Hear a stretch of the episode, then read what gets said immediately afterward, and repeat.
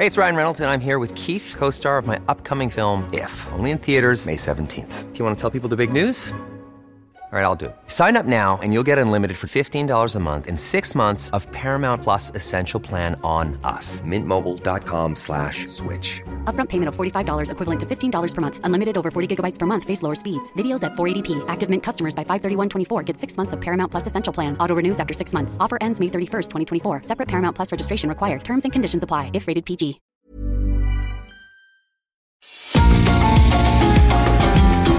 GastroLab es un lugar donde cabemos todos. Aquí encontramos historia, recetas, producto, materia prima, vinos y un sinfín de cosas que a todos interesa. Ya que con cocina y vino se aprende en el camino. Déjate llevar por el chef Israel Arechiga a un mundo delicioso que da como resultado GastroLab.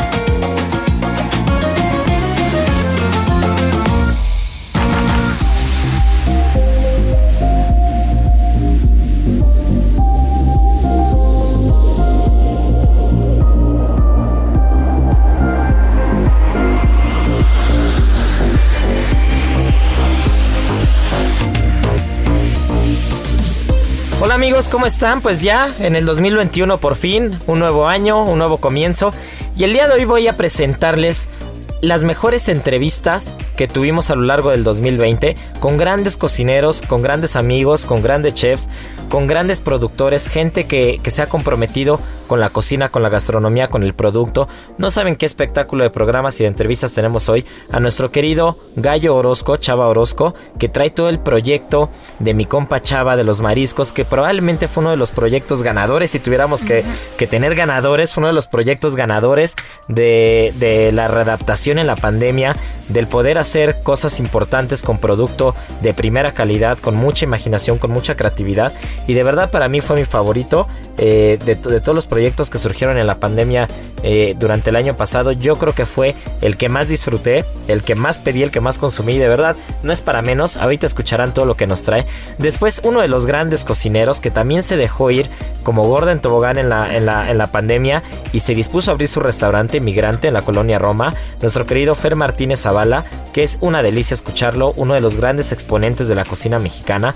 Después, un gran amigo de la casa, un adorado, de verdad uno de los grandes cocineros, de las grandes personas que, que, tiene la cocina mexicana, nuestro, nuestro gran cuate Abel Hernández, de Eloís, que Eloís lleva nada más y nada menos más de 10 años, de Loreta con los nuevos, con, los nuevos proyectos que trae en San Miguel de Allende, de verdad va a ser una delicia escucharlo, Nati Toledo, que también que podemos decir de nuestra, de nuestra querida Nati Toledo, con todo lo que hay alrededor del cacao, la República del Cacao, qué es el chocolate, qué no es chocolate, qué materias primas hay, cómo podemos diferenciar un buen chocolate de uno que no lo es. De verdad va a ser una delicia este programa, no se nos pueden despegar porque vamos a aprender y vamos a escuchar grandes cosas de grandes personas y grandes cocineros. Así que no se despeguen porque empezamos.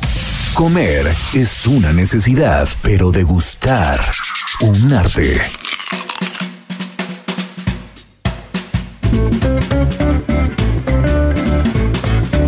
Bueno amigos, pues como les prometí al principio, chequen nada más el pedazo de invitado que viene hoy a Gastrolab Radio y es mi querido Salvador Orozco, el chavo Orozco que nos va a platicar de un proyecto de aguachiles, de mariscos, de producto que está iniciando o que inició más bien en la época de la pandemia y yo creo, desde mi punto de vista, que fue el descubrimiento gastronómico de la temporada. Mi querido Chava, qué gusto tenerte aquí. Irra, muchísimas gracias. El, el, gusto es mío. Gracias por el espacio, por, por la invitación. Eh, es una gozada poder compartir cocina el día de hoy contigo. A ver, cuéntame, ¿qué es mi compa Chava? Mi compa Chava eh, es un, un, sueño que tengo desde hace mucho. Yo crecí en la costa, entonces siempre eh, quise tener una marisquería y yo lo veía un proyecto a largo plazo, ¿no? Eh, Tú eres de Sinaloa. Así es. Eh, yo nací en Sinaloa y muy chiquito me trajeron a la Ciudad de México. Después me fui a la costa, eh, un poquito más al sur, en Huatulco. Oaxaquita. Y, y, y, siempre he estado cerca del mar. Entonces es algo que tenía muchas ganas de hacer y que ahorita se dio la oportunidad y, y le dimos para adelante. ¿Y cuál es, o sea, qué, qué, qué diferencia mi compa Chava? ¿Qué, es, ¿Qué aguachiles haces? ¿Qué materia prima? ¿Qué es lo que te hace tan diferente que yo que lo he probado dos, tres, cuatro veces y que incluso ya te tendremos en el programa de televisión, sigo sin entender cómo platos tan sencillos te vuelan la cabeza. Yo lo pruebo y digo, qué locura es esto y podría probarlo todos los días. ¿Qué es el, ¿Cuál es el secreto? Muchas gracias. Pues la realidad es ponerle cariño. O sea, es, es un producto súper noble, súper honesto, que viene de diferentes partes. Traemos... Producto mexicano. Producto 100%. mexicano, así es. Eh, traemos callos de hacha de Sonora, de Playa Las Bocas, Sonora. Traemos ostiones de Celestino Gasca. Traemos camarones de Topolobampo. Traemos pescado de un proyecto que está muy padre que se llama Buena Pesca, que es pesca sustentable y responsable, que eh, traemos ahí un atún negro. Del norte, mucho más al norte, eh, en San Juan de la Costa, en San José, perdón, de la Costa, eh, La Paz, el Campachito, que es un proyecto hermoso también. Eh, y pues lo que quisimos es cómo logramos hacer sentir a la gente en una carreta de ciudad que, ojo, no hay un lugar físico, es un lugar de... Que de- ya pronto tendremos, porque a este, a este ritmo, bueno, vas a acabar con, con 20 sucursales, ya lo veo venir. Pues, pues ojalá que sí, ojalá que sí, eh, pero sobre todo manteniendo esa esencia, conseguir el producto de la mejor calidad para poder ponerle un poco de cariño y que la gente lo sienta. Entonces, es un poco eso, ¿no? Es tener producto muy bueno, ponerle cariño, ponerle la cantidad necesaria de sal, ¿no? Lo que platicamos ahorita, Sí. cuando el producto está increíble, no hay mucho que hacerle, pero sí hay que ponerle cariño. Entonces, esa es como la, la esencia, ¿no? Y que la gente sienta que es una carreta, la gente hace su pedido en la semana y del fin de semana ya sabe que va a tener sus marisquitos. Pero fresco, fresco, fresco. Que esa es una de las joyas, ¿no? Que siempre se va a agradecer. Porque cuando uno pide comida para casa, y eso creo que a todos nos pasó en la pandemia, cuando, cuando pides comida para casa, no es lo mismo, ¿no? No llega igual. Pero incluso tú tienes un plato que te llega a casa, que es la señora Torres. Deben, de verdad, busquen a mi compa Chava en Instagram y van a ver lo que es la señora Torres. Que aparte en tu casa, tú lo puedes montar y es como si te lo estuvieras comiendo en el restaurante. O sea, no le falta absolutamente nada. Y creo que esas son las cosas que la gente agradece. Y, creo que ese modelo que, que, que empezaste en una época tan difícil, pues va a perdurar mucho, ¿no? Porque tiene, tiene mucha tela de dónde cortar. Ojalá que sí, la verdad es que estamos muy muy contentos con, con la aceptación de la gente, con cómo lo ha tomado. Y también buscamos no solo mandar comida, eh, porque pues mandar comida creo que mucha gente está mandando. Sí, claro. Lo que estábamos buscando es cómo hacemos que la gente interactúe en familia, cómo hacemos que la gente participe de su plato, prepare hasta cierto punto, monte o emplate su, plato, ¿no?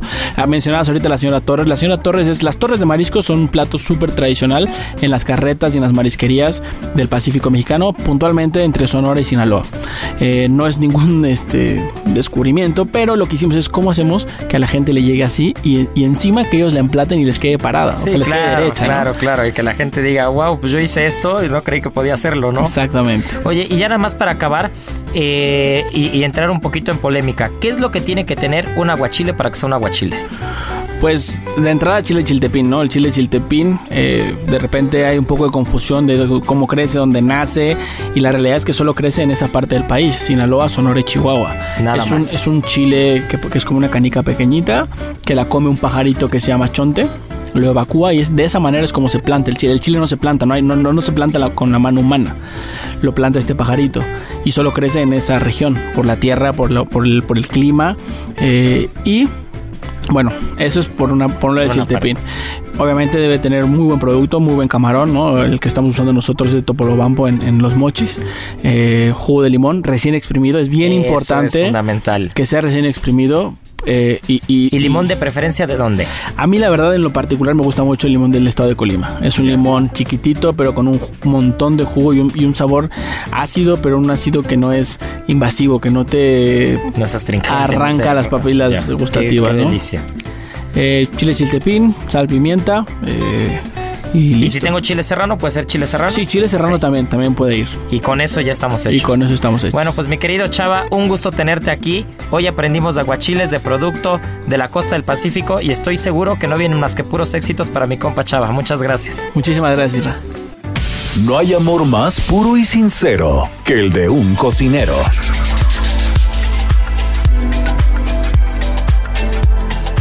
Tal como les había platicado al inicio, traigo invitado de lujo y que pronto saldrá en un buen programa de Gastrolab. Ya verán los platos que nos hizo. Ya saben que el programa de Gastrolab sale todos los miércoles a las 6 de la tarde por el canal del Heraldo TV. Y traigo a mi querido Fer Martínez, que seguramente lo tienen en el radar por un restauranzazo de cocina oaxaqueña, si mal no recuerdo, oaxaqueña en general, que se llamaba Yuban. Pero ahora Fer ha evolucionado y nos trae un par de conceptos buenísimos y sobre todo nos va a platicar de lo que es la cocina de producto y del buen producto que tiene su natal Michoacán. Mi querido Fer, qué gusto que nos hayas tomado la llamada. Te quiero preguntar antes de cualquier otra cosa, ¿cómo defines tu cocina? ¿Cuál es la cocina de Fer Martínez? ¿Qué onda, mi querido Isra? No, pues yo encantado. Este, me pone muy feliz platicar contigo. Este, hay una gran admiración, ya sabes, por todo el trabajo que hacen este, en el grupo donde estás y sobre todo me pone muy contento poder compartir con la gente las cosas que estamos haciendo hoy y un poquito lo que hicimos hace unos añitos. Este, pues nada, ahorita estamos aquí en la cocina de raíz en Schiller dándole duro, este, Schiller 331 en, en Polanco ya es, domicilio conocido, ya ha tenido una gran historia este lugar también, desde, desde cocineros que han estado, que han hecho un trabajo espectacular, este, gente muy profesional, eh, nos toca hoy tomar la batuta y este, pues estamos aquí súper contentos tratando de darle un toque personal a la cocina, eh, que la onda es que siga siendo pues evidentemente esta cocina mexicana de ingredientes este, muy particulares que nos gusta siempre estar ahí escarbando en todos lados y como bien dices, pues bueno, siempre estamos este, inquietos viendo a ver que si encontramos un gran pescado, una gran proteína, incluso vegetales este, que se están cultivando ahorita en, el país, de verdad, como hace mucho tiempo no se hacía. Entonces, pues, perdón que te interrumpa, mi querido Fer, pero entonces, ¿tú defines tu cocina como una cocina de producto? Mira, eh, yo dejé de ponerle apellido hace un tiempo porque creo que eh, en algún momento la gente se empezó a espantar un poquito con los subtítulos que tenían las cocinas y a nosotros, evidentemente, como restaurantes, pues a veces nos ayudó para cobrar el cheque promedio más caro, ¿no? Evidentemente. Pues se volvió de pronto una tendencia y entonces ya de pronto la gente se empezó a ciscar un poquito cuando veías que decía, ah, cocina de estaciones, ¿no? Ah, cocina de, origen, ah, cocina de no sé qué, y todo el mundo le ponía como un apellido distinto. Eh, yo empecé a intentar un poco como, como desengancharme de eso sí trabajamos de esa forma, pues yo le llamo simplemente cocina mexicana, ¿no? Este, y me interesa mucho meterles de pronto ese chip a los chicos, eh, de quitarle como los sobrenombres. Eh, sí nos preocupamos muchísimo por el producto, evidentemente, y por darle un sentido a las historias que contamos en la mesa, pero eh, eh, creo que hacemos más amigable cuando decimos, ah, cocina mexicana, quizá, quizá me he dado el chance de ponerle, pues a lo mejor contemporánea, porque usamos técnicas un poquito más eh, de pronto modernas. Pues, que, exacto, que hemos como ido aprendiendo. No se confunda con esta mal llamada cocina molecular, también conocida como cocina tecnoemocional, ¿no? No hacemos eh, exceso de uso en técnicas invasivas en los productos, ¿no? Somos muy respetuosos. Es más, incluso en el tema de los pescados y los mariscos tratamos de hacerlo menos, lo menos invasivos posibles, que se perciba el ingrediente que tiene. Si traes un camarón espectacular de Sinaloa, de pesca sustentable, pues que sepa a eso y a lo mejor buscamos un par de elementos que lo potencien. Si los platos son muy lúcidos de pronto en, el plato, en la mesa, y esa es como nuestra forma de enganchar al comensal a la hora de servirle. Pero queremos que en el plato perciba, ¿no? A lo que tiene que saber ese camarón, ese campache, ese, lo que tú me digas, y eh, algunos elementos que le vengan a potenciar, ¿no? O yo creo que ahí puede radicar un poco la responsabilidad de los cocineros hoy en día, ¿no? Ahorita que decías, Fer, de que no te gusta ponerle apellido o un título a la cocina y de cómo a veces rebuscamos eh, consciente o inconscientemente de más las cosas, me, venía a la mente ese como meme o esa como broma que decían del chicharrón en salsa verde, que había quien le ponía en la carta, ¿no? Corteza de cerdo en salsa esmeralda y, era como era como la definición de, complicarse de más. Pero mira, hablando de producto, así es. Pero hablando de producto, yo te diría, ¿cuáles son los tres productos mexicanos top? Me gustaría saber de Fer Martínez en su cocina mexicana. Uf, híjole. Bueno, es que aterrizarlo en, tres está muy loco, pero sí, vamos a hacer lo posible. Yo diría chiles, evidentemente. Los chiles tienen que, sí o sí, el maíz, por supuesto chiles maíz y cacao. Yo creo que son como los más eh, emblemáticos, ¿no? Como los que más marcan un poquito el tema de, por qué se nos reconoce, ¿no? Eh, eh, cada uno con su complejidad, con su variedad, con su... O sea, son impresionantes cada uno. Existen variedades de chiles como, como personas, yo creo, son demasiados Y, y, en el tema del cacao, pues es yo creo que uno de los productos más complejos que hemos podido tener, este, el proceso, ¿no? Y si te vas a hablar del maíz, pues no digamos, ¿no? Más de 56 razas, ¿no? Este, un regalo de la naturaleza. Por supuesto, pero aparte este, este, esta cosmovisión que tiene la nixtamalización no es solamente coser maíz, o sea, el trasfondo que tiene, tú te imaginas en qué momento, o si es que ocurrió de forma accidental, en qué momento a alguien se le ocurrió poner en agua caliente maíz, cal, y que sucediera un proceso químico que hiciera a su vez que el maíz fuera eh, un eh, elemento nutritivo para nosotros, porque estás de acuerdo que si no nixtamalizas, pues no se vuelve un alimento nutritivo, es solamente eh, gabazo, ¿no? Por decirlo de alguna forma. Claro, y creo que... Tiene que haber este proceso de calcificación y, perdón, y que determina esta textura para que la pudieras hacer tortilla, ¿no? O sea, qué loco. Y estamos hablando luego... Pues, perdón, y creo Creo que esas, ese es el tipo de historias que a veces preferimos no saber la respuesta, ¿no? Que es como ese, como ese romanticismo o ese misticismo que tiene la cocina, que dices, ¿qué habrá pasado? ¿En qué momento habrá pasado esto? pero preferimos que siga siendo parte de las leyendas y parte del misticismo que rodea al maíz y a la cocina mexicana como tal, ¿no?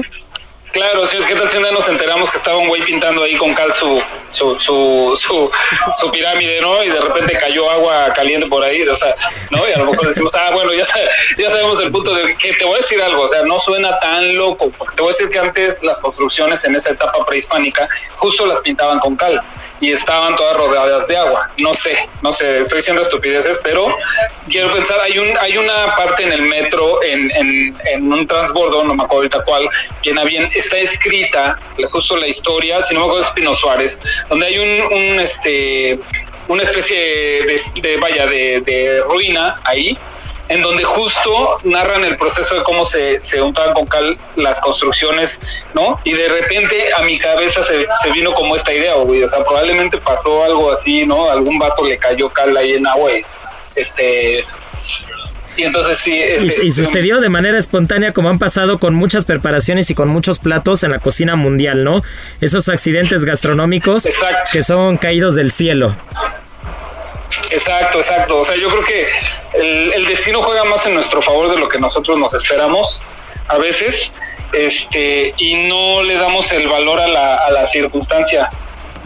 Entonces, yo creo que es importante entender el, el, flujo de la historia, ¿no? El flujo de, de, cómo suceden las circunstancias que a veces no, no son realmente circunstancias, ¿no? O sea, más bien yo creo que se trata de estar en el momento adecuado en el lugar adecuado.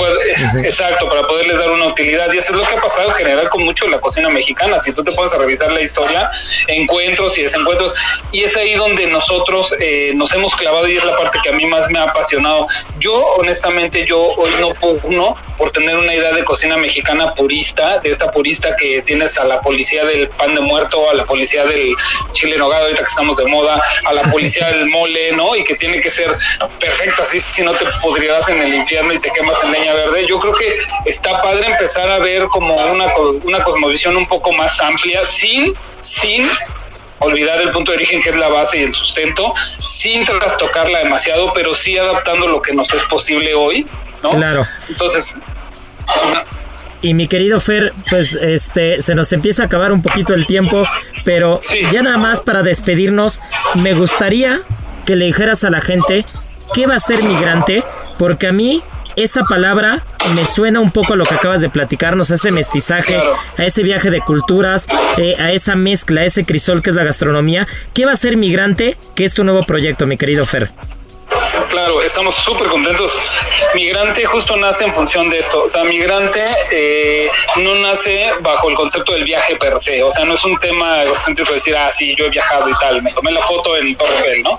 No, Migrante nace más eh, en búsqueda de este reconocimiento de, la migración cultural y gastronómica que existe en nuestro país y en todos, por supuesto. Todos en alguna parte nuestra somos migrantes. ¿sabes? Yo no nací aquí, yo nací en Michoacán, me trajeron a los tres años, eh, algunos no nacieron en este estado, o sea, un alto porcentaje no nació ahí, se está moviendo, otros nacieron aquí, se fueron a vivir a otros lugares por necesidad o como le quieras llamar, y todo eso nos trajo una variedad de ingredientes, de insumos y de técnicas y a la par de aquí se llevaron muchas cosas. Entonces, Migrante nace con esa idea, con la idea de reconocer esa parte de mestizaje de la cual hablabas, donde nos vamos a dar el chance de, de jugar con técnicas interesantísimas, siempre con el interés de que todo primero que nada sepa bien rico, que te pases un lugar increíble, un espacio increíble en un lugar increíble con buena música, con buen alcohol, o vaya, o sea, buenos tragos, buenos drinks, buen vino, eh, producto de primera. Mis socios son dos tipos espectaculares, bien clavados cada uno en lo suyo. Uno es Iván del Mazo, que tiene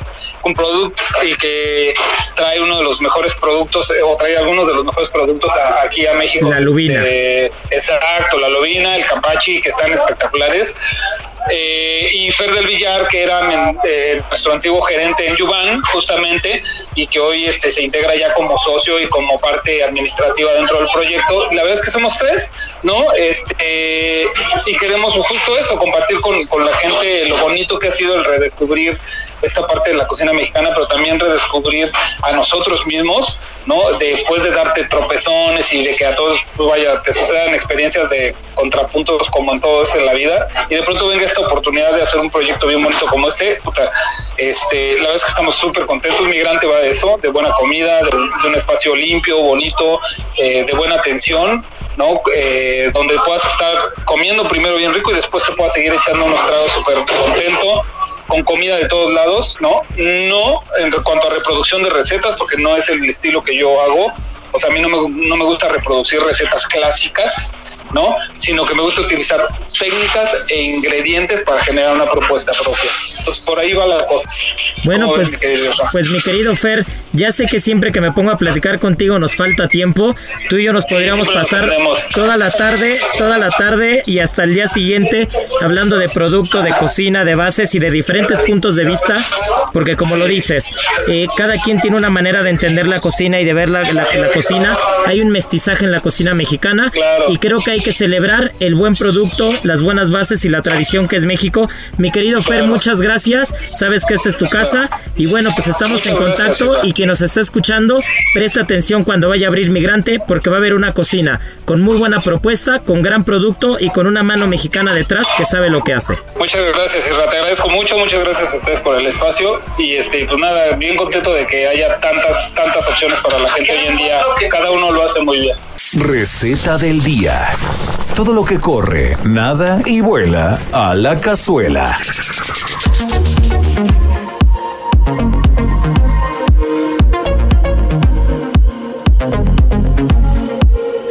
Y retomando la plática que tenía con el chef Fernando Martínez y hablando de la materia prima del gran producto que hay en México, justo él tocó el tema de uno de los mejores productos del mar mexicano y que yo personalmente amo y es el camarón azul del Pacífico.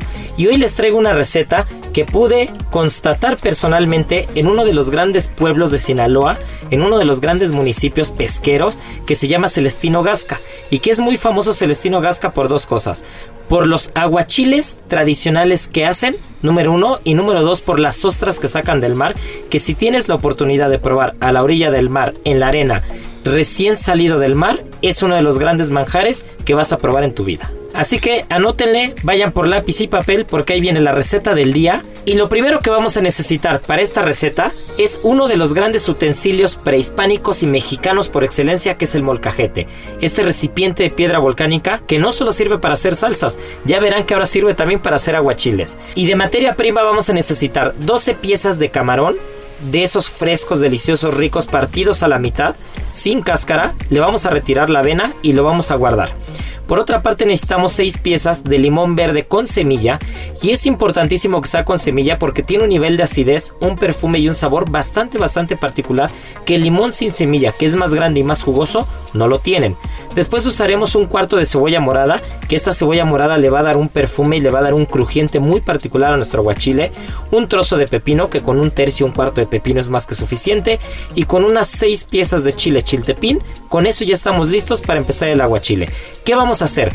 Pondremos sal de mar o sal de grano. Recordemos que México tiene unas salinas espectaculares, que en Colima particularmente hay una gran sal. Si tenemos sal de Colima, si tenemos sal de Campeche, la vamos a poner en este molcajete, vamos a empezar a moler y vamos a exprimir los limones bien, bien, bien exprimidos y entonces vamos a tener un jugo con bastante sal. Es importante que este jugo tenga bastante sabor, que tenga bastante sal, porque el camarón lo tiene que absorber.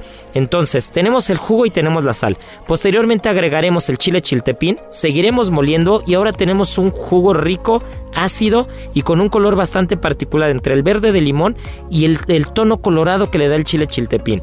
Ahora sí, viene la parte fundamental de todo. Se va a agregar el camarón previamente limpio, la cebolla y el pepino. Y vamos a mezclar todo y vamos a dejar reposar entre 1 y 2 minutos. La gracia del aguachile es que el camarón no se pase de cocción en el limón. Entonces vamos a cuidar que no se quede mucho tiempo. Con un par de minutos va a ser suficiente y veremos cómo la carne del camarón empieza a ponerse de un color blanco opaco. Deja de ser translúcido y brillante y empieza a cocinarse por llamarlo de alguna manera. En ese momento probamos de sal el aguachile y si ustedes quieren le pueden agregar unas hojitas de cilantro y un poquito de pimienta negra y si no se queda como está. Y ahora sí, acompañado de un buen vino mexicano de estos blancos de la baja o una buena cerveza artesanal, estamos más que hechos para disfrutar de estos manjares que solo en Sinaloa se pueden probar de esa manera. GastroLab es un lugar donde cabemos todos. Vamos a una pausa y regresamos.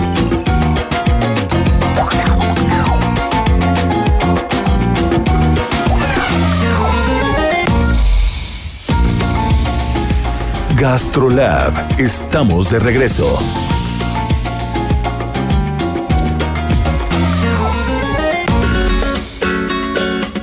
mi querido Abel Hernández, cocinerazo de Loís de Loreta, pero que hoy nos viene a platicar, porque ya lo extrañábamos, nos viene a platicar de un proyecto que está inaugurando en este momento en San Miguel de Allende, Anónimo Rooftop. ¿No, mi querido Abel? A ver, cuéntanos, ¿qué es esto? ¿Cómo va la escena gastronómica en San Miguel de Allende? ¿De qué va a tratar Anónimo? Ahora sí que suelta la sopa. Oye, pues mira, muchas gracias otra vez por invitarnos. Siempre es un honor estar aquí. Me siento ya como en casa. Es tu casa, Este- hombre. Ya hemos hecho televisión, ya radio, Radio, ya, ya, oye, ya. pero- Y volveremos a hacer televisión pronto, ¿eh? Encantado de poderles compartir que ahora sí tenemos un nuevo proyecto que se llama Anónimo Rooftop en San Miguel de Allende. Anónimo es un proyecto que está viviendo dentro de un hotel, un grupo que se llama Celina. Es una cadena de hostales y que empiezan con su primer hotel ahorita en una versión un poquito más boutique, se podría decir, pero siempre llegando al mismo perfil de gente con con una oferta, digamos, accesible para el primer cuadro de San Miguel de Allende, unas habitaciones muy padres, un hotel donde, donde se vive distinto a la hotelería. Es un espacio que, que convive, tiene espacios como de WeWork, este, donde puedes hacer algo de coworking, donde tiene un espacio de co-living, donde tienes una cocina completita montada por si quieres llevarte tú tus cosas. Tiene un espacio al aire libre con vista a la catedral donde puedes ver tus películas de Netflix. No, bueno, me estás Este- pintando el paraíso. no, no, no, de veras es el paraíso. O sea, llevé a mis hijos y estar, ver a tus niños tirados al lado de la parroquia de San Miguel de Allende en un segundo piso, viendo la parroquia y viendo una película en una televisión de 80 pulgadas, este, viendo las estrellas. Pues son esas experiencias como, como que no se pueden únicas, ¿no? Que dices qué padre que Y se creo que la clave vivir. está en lo que dijiste, ¿no? Que es más accesible, que, que, que a veces ir a San Miguel de Allende se ha vuelto, se ha vuelto, es, Es un una ciudad muy cara. lujoso, Es ¿no? una ciudad costosa. es. costosa, con una oferta hotelera eh, por las nubes en algunos, en, En algunos, algunos- en casos. algunos casos. Eh, y, y no quiere decir a lo mejor que no lo valga. ¿eh? Este, no, no, son, no. son inversiones fuertísimas, son lujos extremos. Este, sin embargo, pues aquí vamos a tratar de romper un poquito con eso. Hicimos un rooftop. eh, empezamos con un rooftop chico, eh, un espacio para casi 50 comensales que lo vamos a convertir en 120. De eso te iba a decir, así se empieza. Nada más cuatro mesitas y acaban con 300 personas. Exacto. Este, sin embargo, un espacio increíble con una vista casi 360 grados de San Miguel de Allende. La mejor locación porque estamos justo en el primer cuadro del centro entre dos grandes restaurantes que hacen creo que también muy bien las cosas, Atrio y 15. Este, vamos a tener en medio estamos nosotros con este hotel que se llama Celina y, y la realidad es que son son espacios donde simplemente subir a ver el alrededor ya vale la pena. Y qué mejor que lo puedas acompañar con este guacamolito que trae un poquito Justo de para chicharrón. allá iba. ¿Qué oferta gastronómica? ¿Cuál es la propuesta gastronómica ahí? Pues fíjate que precisamente con este tema de COVID, eh, pues no existe la oferta de extranjeros, ¿no? La demanda de, de- del turismo americano o de algunos otros lados que todavía alemán. no llega bien a nuestro país. Entonces tuvimos que modificar un poquito la oferta, de hacer un restaurante de cocina mexicana con influencias a lo mejor prehispánicas y con algunas cosas este, más clásicas o propias del Bajío. Tratamos de hacer una cocina que fuera un poquito más hacia el Mediterráneo, trayendo un poquito la escuela de Loreta, con un poquito la influencia de Loís, pero hacia México. Y entonces hicimos... eh, Que aquí tienes dos grandes fans de tu comida. Sí. Mariana, Mariana y yo podemos vivir en el Loís y Loreta este, y comiendo ahí todos los días. Muchas Pero gracias. entonces tiene ese Pues dejo ahora tienen que ir mediterráneo. los fines de Ahora semana a San Miguel. Este, entonces tiene ese dejo mediterráneo, pero acercándolo al mexicano, ¿no? Entonces quisimos hacer esta versión, no sé, de barbacoa, de picaña, la cerveza, pero también un crudito de callo, pero en un recado negro, con una ensaladita de rábanos. Y por otro lado también unos camarones, pero en una este, miel de naranja y vainilla, este, con un purecito de coliflor, unos trocitos de foie gras, con un poquito de Todavía sigo recordando el risotto de coliflor que hiciste en Gastrolab, que era una locura. El de Ya- co- comino con maracuyá, ¿no? es, Buenazo. tenemos que repetirlo. Ahora Entonces, hicimos uno, pero como evocando a estos sabores como de, de fideo seco con un poquito de guajillo, con un poquito de tomate. ¡Ay, qué delicia! Pero le pusimos un poquito de plátano macho de doble cocción que ya venía este con un sellado muy cañón de un lado para que se vea esta parte negra, pero que tengas también este Bueno, crust Mariana dulce. estaba veando, eso, eso y después seguro. unas zanahorias encurtidas este que te dan este cambio de contraste y un poquito de queso eh, chapaneco de cuadro. No, bueno, Entonces, te voy a pedir que no. Uy, queso cuadro chapaneco, lo amo. Este, te voy a pedir que no sigas porque a este ritmo no vamos a acabar la entrevista, nos vamos a ir corriendo así. a comer algo. Pero este es entonces, eh, corrígeme si estoy mal, pero este es tu, tu, tu proyecto más mexicano, gastronómicamente hablando. Sí, de hecho vamos a empezar por ahí. Este, traemos otro proyecto ahora en Cuernavaca, traemos ahí, estamos esperando ahí unas respuestas también de, de algo en Ribera Maya. Y pues realmente han sido grandes alientos después de una racha de golpes increíble. Uf, no veíamos la duro, realidad sí, sí la vimos muy complicada.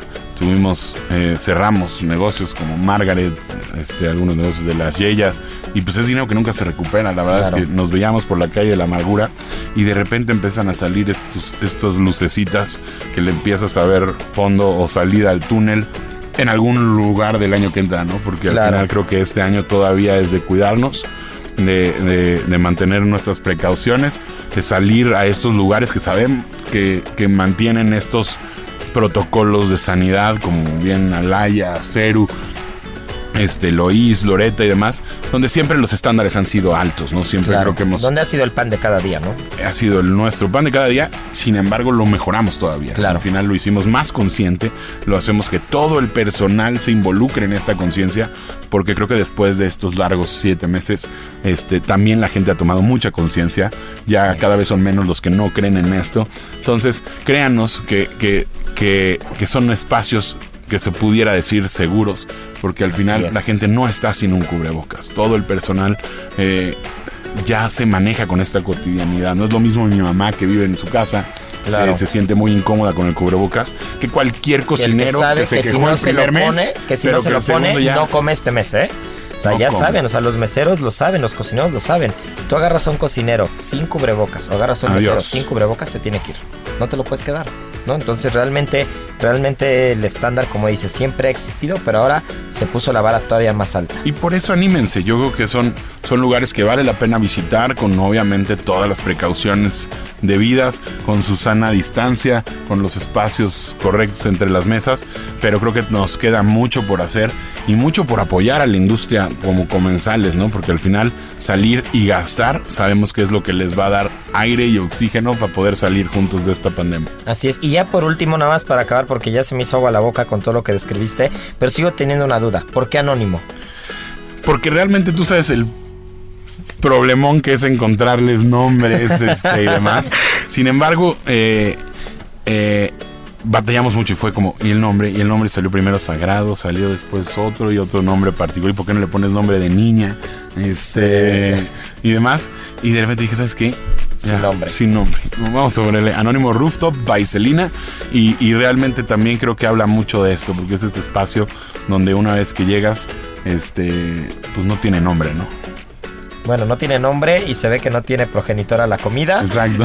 Ni la vista. Ni la, vista, ni el espacio. Así que bueno, pues ya saben, anímense a ir a San Miguel, a todos nuestros amigos de la República Mexicana que nos están escuchando. Sí, mucha gente de León, de. San Luis, de Querétaro, este, que visitan seguido Del San norte Miguel. también, en Del general. norte, gente que va a casarse, muchos a Monterrey.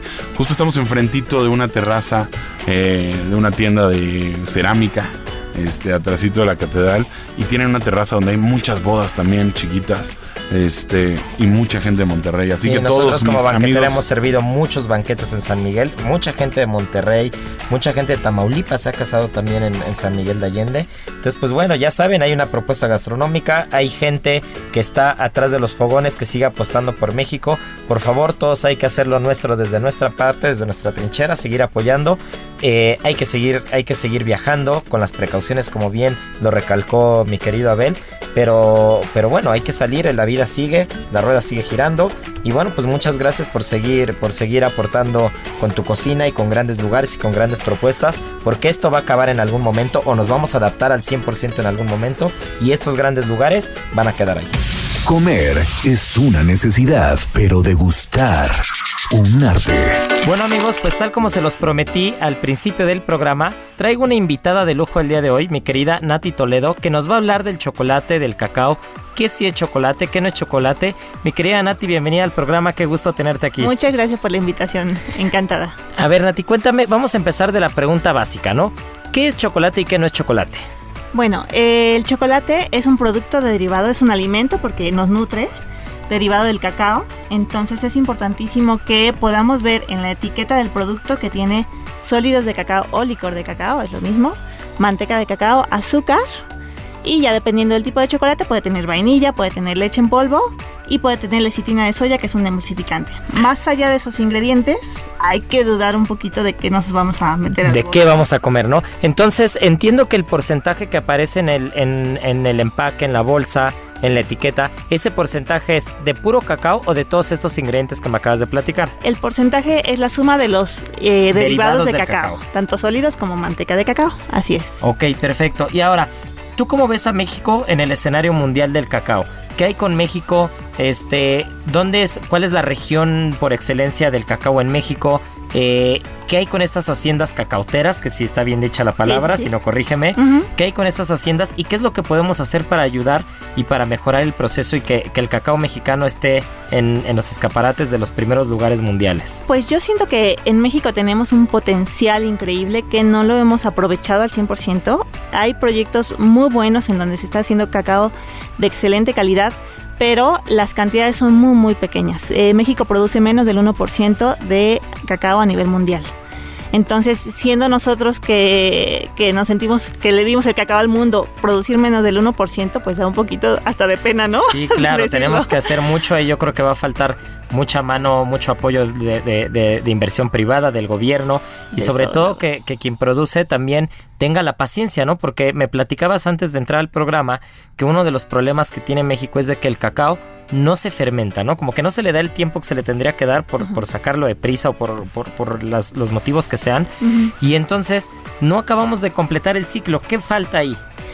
Pues eh, falta eh, educación en el campo, ¿no? Es desde mi punto de vista, claro, ¿no? Habrá eh, expertos que, que opinen diferente, pero yo siento que teniendo la tierra adecuada y el producto adecuado, lo que nos falta es inversión, como dices, y la educación eh, de la gente a cargo de estas haciendas para darle el correcto trato al chocolate, al cacao, para obtener el chocolate de excelente calidad. Claro, y ahora, en, en- en este panorama mundial que hablábamos, ¿quiénes son los primeros productores a nivel mundial? Pues los eh, países que más producen cacao alrededor del mundo es eh, República de... eh, no, perdón, Costa de Marfil y Ghana. Son los que están en el... en los Entonces, África. África son los primeros lugares, pero el cacao es de origen africano, centroamericano, mexicano, peruano. ¿De dónde es el cacao? A ver. Pues eh, los vestigios más antiguos se han encontrado en Centroamérica. Entonces, aunque nos sentimos este, nosotros que estamos hechos de cacao, hay, este, hay historia detrás de nosotros. Pero bueno, México al final lo dio a conocer al mundo, ¿no? Que es importante. Y otro ingrediente y otro producto también importantísimo del cacao es la vainilla que la vainilla sí es de origen mexicano y también eh, los niveles de producción de vainilla en México son muy bajos, ¿no? También África este, está produciendo la mayor cantidad de vainilla. Y entonces la vainilla es de origen mexicano, particularmente es veracruzana. ¿Es correcto? Sí. De, de, de, de la tierra de los voladores. sí. ah, pues mira, yo, yo, yo la verdad es de que siempre he estado orgulloso del cacao mexicano, orgulloso de la vaina de vainilla mexicana. Creo que la vaina de vainilla mexicana eh, en temas de calidad es muy superior muy superior a la de muchas partes del mundo y creo que tenemos una gran tarea en el campo y tenemos una gran tarea eh, desde el punto de vista de apoyos gubernamentales y desde nuestra trinchera, Sí. desde el lado del restaurante, desde el lado del cocinero, eh, empezar a apoyar a estos pequeños productores para que puedan sumar y para que, para que podamos eh, avanzar como mexicanos. Desde ¿no? el lado de consumidores, ver qué me estoy comiendo, ¿no? De dónde viene. eh, ya hay muchas empresas que ofrecen la trazabilidad de sus productos para ver exactamente de dónde salió, a dónde pasó y cómo llegó a mis manos, ¿no? Eh, hacernos conscientes de este proceso, yo creo que es ya muy importante. Bueno, pues mi querida Nati, muchísimas gracias por, por acompañarnos. Ya saben, a partir de ahora ya sabemos qué es chocolate, qué no es chocolate. Mucho ojo a las etiquetas. Y bueno, mi querida Nati está en República de Cacao, así que échenle un ojo, búsquenla. Y muchas gracias por escucharnos. Gracias a ti, hasta luego. GastroLab con el chef Israel Arechiga.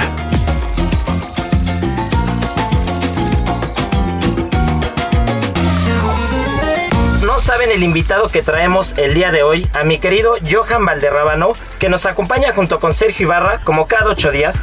Y hoy traemos un tema en particular que a mí me encanta, porque aparte de ser cocinero, yo soy un amante del vino. Creo que el buen beber y el buen comer vienen de la mano.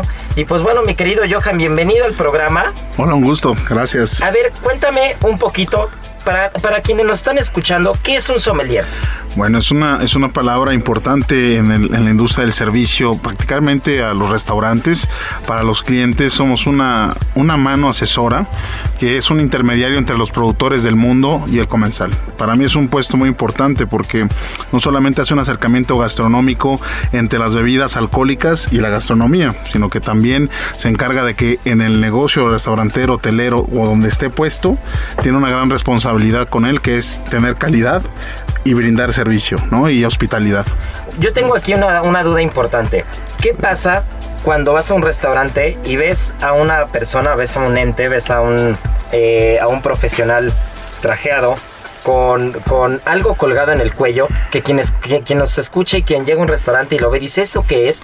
Eh, ¿Es el Tasteban? ¿Es qué es? O sea, ¿qué es eso? Bueno, realmente sí, es un, es un emblema para el sommelier a nivel internacional que data de tiempos antiguos y realmente se desarrolló en París eh, en un momento donde la gastronomía tiene un florecimiento importante. La realidad es que de ese tiempo a ahora, la modernidad hoy día los sommeliers ya no requiere un, un tastebán enorme de plata, ¿verdad? Enfrente que es intimidante, sino que realmente lo que buscamos hoy día de manera personal y profesional es todo lo contrario. Queremos que la gente se acerque al profesional del vino no pensando que le va a arrebatar, ¿verdad? Este, su dinero, por ejemplo, o que le va a vender lo más caro. Realmente yo en la formación de, de, de sommeliers de México que he realizado en los últimos 10 años, me enfoco mucho a la humildad, a la hospitalidad, que realmente no necesitamos ya hoy día ese emblema, o sea, lo respetamos mucho, pero hoy día podemos estar como cualquier persona porque somos parte del servicio, no somos extra al servicio, somos parte de, de- del servicio profesional en un restaurante o incluso pues en donde estés, en una importadora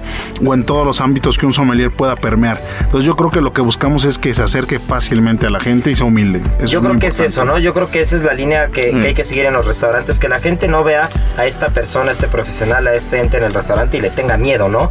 Que, que- que lo vea como una figura, que lo vea como, como una figura inalcanzable en el que dices, Puf, no le quiero hablar, no le quiero preguntar porque igual y no sé y me voy a sentir mal de preguntar, ¿no? O me va a hacer sentir mal. Es que para eso estamos, al contrario de que fuese esa mentalidad, y tienes toda la razón, chef, es este al contrario. Nuestro trabajo es estamos para ellos, para esa persona que no sabe, para orientarle, para darle cierta estima en la mesa, que se sienta confortable. Aparte que la palabra restauración, pues de dónde proviene, de restaurar, ¿no? Y también nosotros nos encargamos de restaurar. O sea, somos una persona que cuando se siente un comensal lo tenemos que hacer sentir mucho mejor.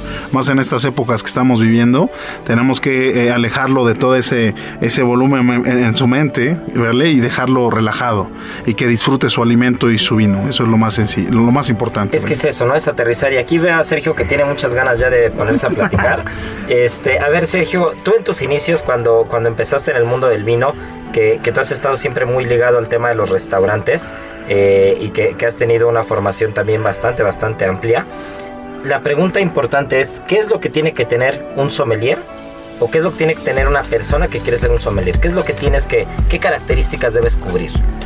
Bueno, eh, un sommelier eh, principalmente pues el conocimiento básico del, de la enología, un poco de geografía, ¿no? Cultura general yo creo en tabaquería, quesos, tés, destilados. Y ahorita hablaremos de los puros porque yo a Johan, siempre que escucho a Johan me recuerda a los puros. Este, y ahorita platicaremos de qué, qué, qué complementos tiene que tener un sommelier. Tiene que ser extra, ¿no? Y, y, sobre todo, pues sí, como, como dice Johan, pues eh, esa humildad, ¿no? Yo creo que el, el sommelier ha tenido una transformación muy interesante en, en el medio, ya que, eh, pues sí, meramente somos los asesores, ¿no? En, en, un restaurante, incluso, pues ahora es el que capacita también al, al, personal, ¿no? Y se ha ido transformando, se ha ido transformando porque ya, ya también hay sommeliers en las tiendas, ¿no? En las tiendas de autoservicio, hay sommeliers que, bueno, como tú, que también eres un brand manager, eh, incluso en las ¿Qué escuelas. es un brand manager para quien está escuchando? Bueno, sí, realmente yo actualmente soy eh, brand export manager, se le llama el puesto, nos dedicamos como un sommelier a representar bodegas a nivel nacional, somos empáticos con restauranteros, hoteleros, con los clientes, hacemos degustaciones profesionales con grandes cocineros, con todos nuestros compañeros chefs y mostramos la cultura del vino a nivel nacional e internacional. Yo me encargo específicamente para México, pero es una rama después de 11 años de trabajar en restaurante, ¿no? Y también me dediqué ahora a las marcas, ¿no? Pues poco a poco se ha ido fomentando la cultura del vino y en sobre todo en medio restaurantero día con día hay gente que, que quiere aprender no quiere quiere seguir estudiando no yo yo, yo incluso recuerdo cuando cuando en, en mis inicios esto es en alguna entrevista lo, lo llegué a platicar pero cuando cuando yo conocí la figura del sommelier, yo recuerdo que él me empezó a enseñar en la cabano y, y, y acomodar los vinos por región, por añada, por país. Y, y, cuando no estaba el sommelier, escondidas me ponía su tasteban, ¿sabes? Ponía, y yo me veía, te lo prometo, me, me, veía en el espejo y decía, hay un día quiero tener ¿no? el, el tasteban, que quería ser sommelier. Y, y, incluso, pues han pasado ya, ya los años y, y, hay personas que se acercan a uno y, te preguntan, ¿no? Oye, ¿cómo, cómo fue que, que lograste ser sommelier? ¿O dónde estudio? ¿Qué hago? ¿no? Y, poco a poco, pues como que se va regresando, ¿no? Los vas asesorando, ¿no? Sí, sin duda. O sea, yo, yo considero que también ligado al tema. La educación, la educación hoy día tampoco es la que teníamos hace 15, 20 años, ¿no? Regresando al punto inicial, yo creo que hoy día el profesionista de vino, el que se dedica al vino, ya tiene alternativas y armas que nuestra generación incluso no tuvo, ¿no? O sea, en un aspecto en el cual yo, Johan, que me desarrollé y crecí pensando, te, te, hablo de que trabajé con Olivier Lombard, trabajé en el Hotel Presidente Continental, con don Pedro Poncelis también. Empezamos eh, aprendiendo del vino de una manera experimentativa, ¿verdad? En los hoteles y en el trabajo. Pero hoy día, pues traer a la corte de Master Sommeliers a México. Que justo eso es lo que yo, ese tema es quería, eso, quería tocar. Eso cambió Israel todo, porque ¿Qué yo es cuando la era... corte, ¿Qué es la corte de sommeliers? Pues mira, la corte de Master Sommeliers fue fundada en Londres y básicamente fue establecida para la excelencia en el servicio y, a, y en el servicio profundidad en la hospitalidad enfocada al mundo del vino. ¿no?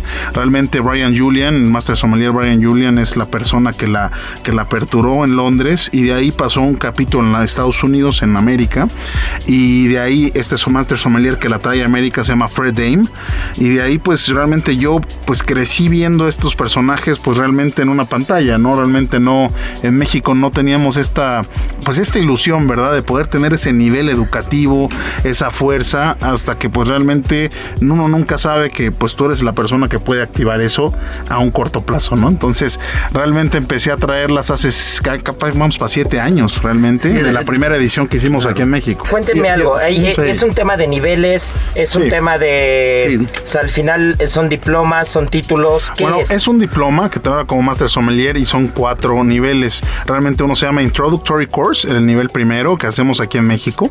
Eh, ese únicamente es un tema de tener dos días de clases aquí en México con cinco Master Sommeliers internacionales. Tienes un cúmulo internacional de información educativa que está dirigido para que refuerces todas las zonas vitivinícolas del mundo, pero no tienes un examen de cata ni servicio. O sea, solamente tienes un, un examen teórico en ese nivel 1. Entonces, es la antesala. Después empiezas con otro que es el nivel 2, certificado o certified, certified sommelier, y ahí sí ya eh, hay mucho más complementación. Tienes eh, servicio profesional con protocolos establecidos, pues para saber trabajar la mesa, atender al comensal, darles maridaje, tener una expresión totalmente profesional en el servicio, ¿no? Y también tienes otra más, eh, lo que es pues examinación y cata. Y hay un nivel avanzado que ya no se hace en México, que se llama Advance, y el nivel 4 que es Master Sommelier. Así es. ¿En México hay alguien que tiene el nivel 4? No, nadie. Hoy aún estamos este, trabajando en llegar al máximo, máximo circuito, pero realmente, mira, viene, viene pronto. Hay muchísimo talento, lo hemos descubierto y también hemos descubierto que cuando crece la educación del vino a este nivel, crece la importación, crece el negocio para los importadores, crece el abanico para los cocineros de tener vinos internacionales, crece que los chefs se involucren más en los vinos cada vez más. Entonces, todo es por positivo. yo creo que esa es la tendencia, ¿no? La tendencia es que el cocinero eh, conozca, conozca su carta de vinos, que el cocinero proponga, que el cocinero escuche, porque esa parte es importantísima, ¿no? Que el que está a cargo pueda escuchar, pueda, pueda recibir esa, esa retroalimentación de las personas que se dedican a eso y que, y que se dejen guiar y que también el comensal desde, desde la mesa se permita, se permita llevar, ¿no? Se permita tomar de la mano del sommelier y que el sommelier lo guíe según lo que, lo que se está buscando. Bueno, pues muchas gracias por escucharnos el día de hoy. De verdad, no sé ustedes, pero es para babear este programa. Porque con todos los proyectos, con todas las personas que traen estos grandes cocineros, estos grandes productores, estas grandes personas, de verdad es para, para aplaudir y más en estas épocas que, muchos de ellos siguieron apostando, siguieron, siguieron entrándole duro al, toro por los cuernos, que de verdad eh, metieron las manos por la gastronomía, por, por la industria restaurantera y estoy seguro que el 2021, que este año que apenas comienza, y les va a rendir frutos toda la apuesta que hicieron. Así que bueno, pues muchas gracias por escucharnos y nos escuchamos el siguiente fin de semana. Aquí concluye otra emisión más de GastroLab, el lugar donde cabemos todos. Esta es una producción de Heraldo Media Group.